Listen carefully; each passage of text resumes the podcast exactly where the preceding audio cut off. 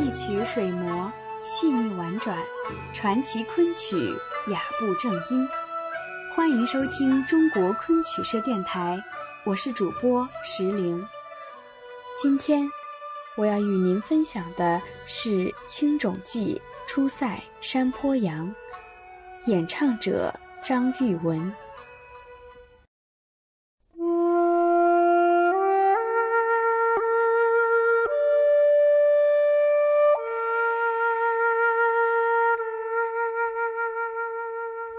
青冢记》又名《何番记》，讲述的是汉元帝时，宫人王昭君被迫远嫁匈奴，其弟王龙护送的故事。王昭君于北行途中，无限思恋故土，怨恨朝廷昏庸无能。此系昆弋腔，俗称草昆，是曲牌体退为板腔体的过渡形式。虽然还没有完全摆脱长短句型，但仍是昆腔传统，已经以上下句的格式为主体。在表演风格上，本折有南北两派之分，南派唱吹腔，北派唱南曲，但均以唱腔舞蹈见长。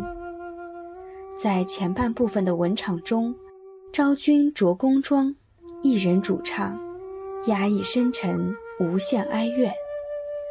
后半部分则以扑跌功夫见长，如剧末马童仰面呈反凹字形，背部悬空，昭君登其腹上，翘首唱，举头而望不见汉长城句，更见功力。因此。要求演员必须具有良好的刀马旦武功基础，同时，玉帝王龙几次改装，最后倒戴员外巾，而帽子的正面始终朝着南方，表示他一心要早日回归汉朝。